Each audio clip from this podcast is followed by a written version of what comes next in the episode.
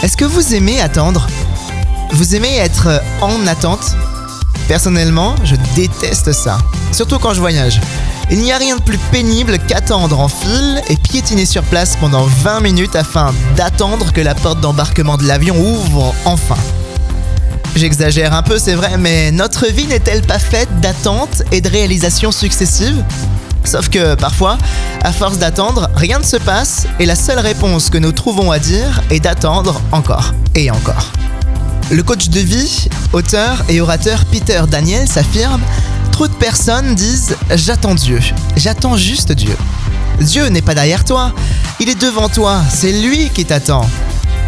À force d'attendre, bien trop souvent, nous passons à côté de bénédictions sans nous rendre compte que la réponse était déjà devant nos yeux ou à l'intérieur de nous depuis le début.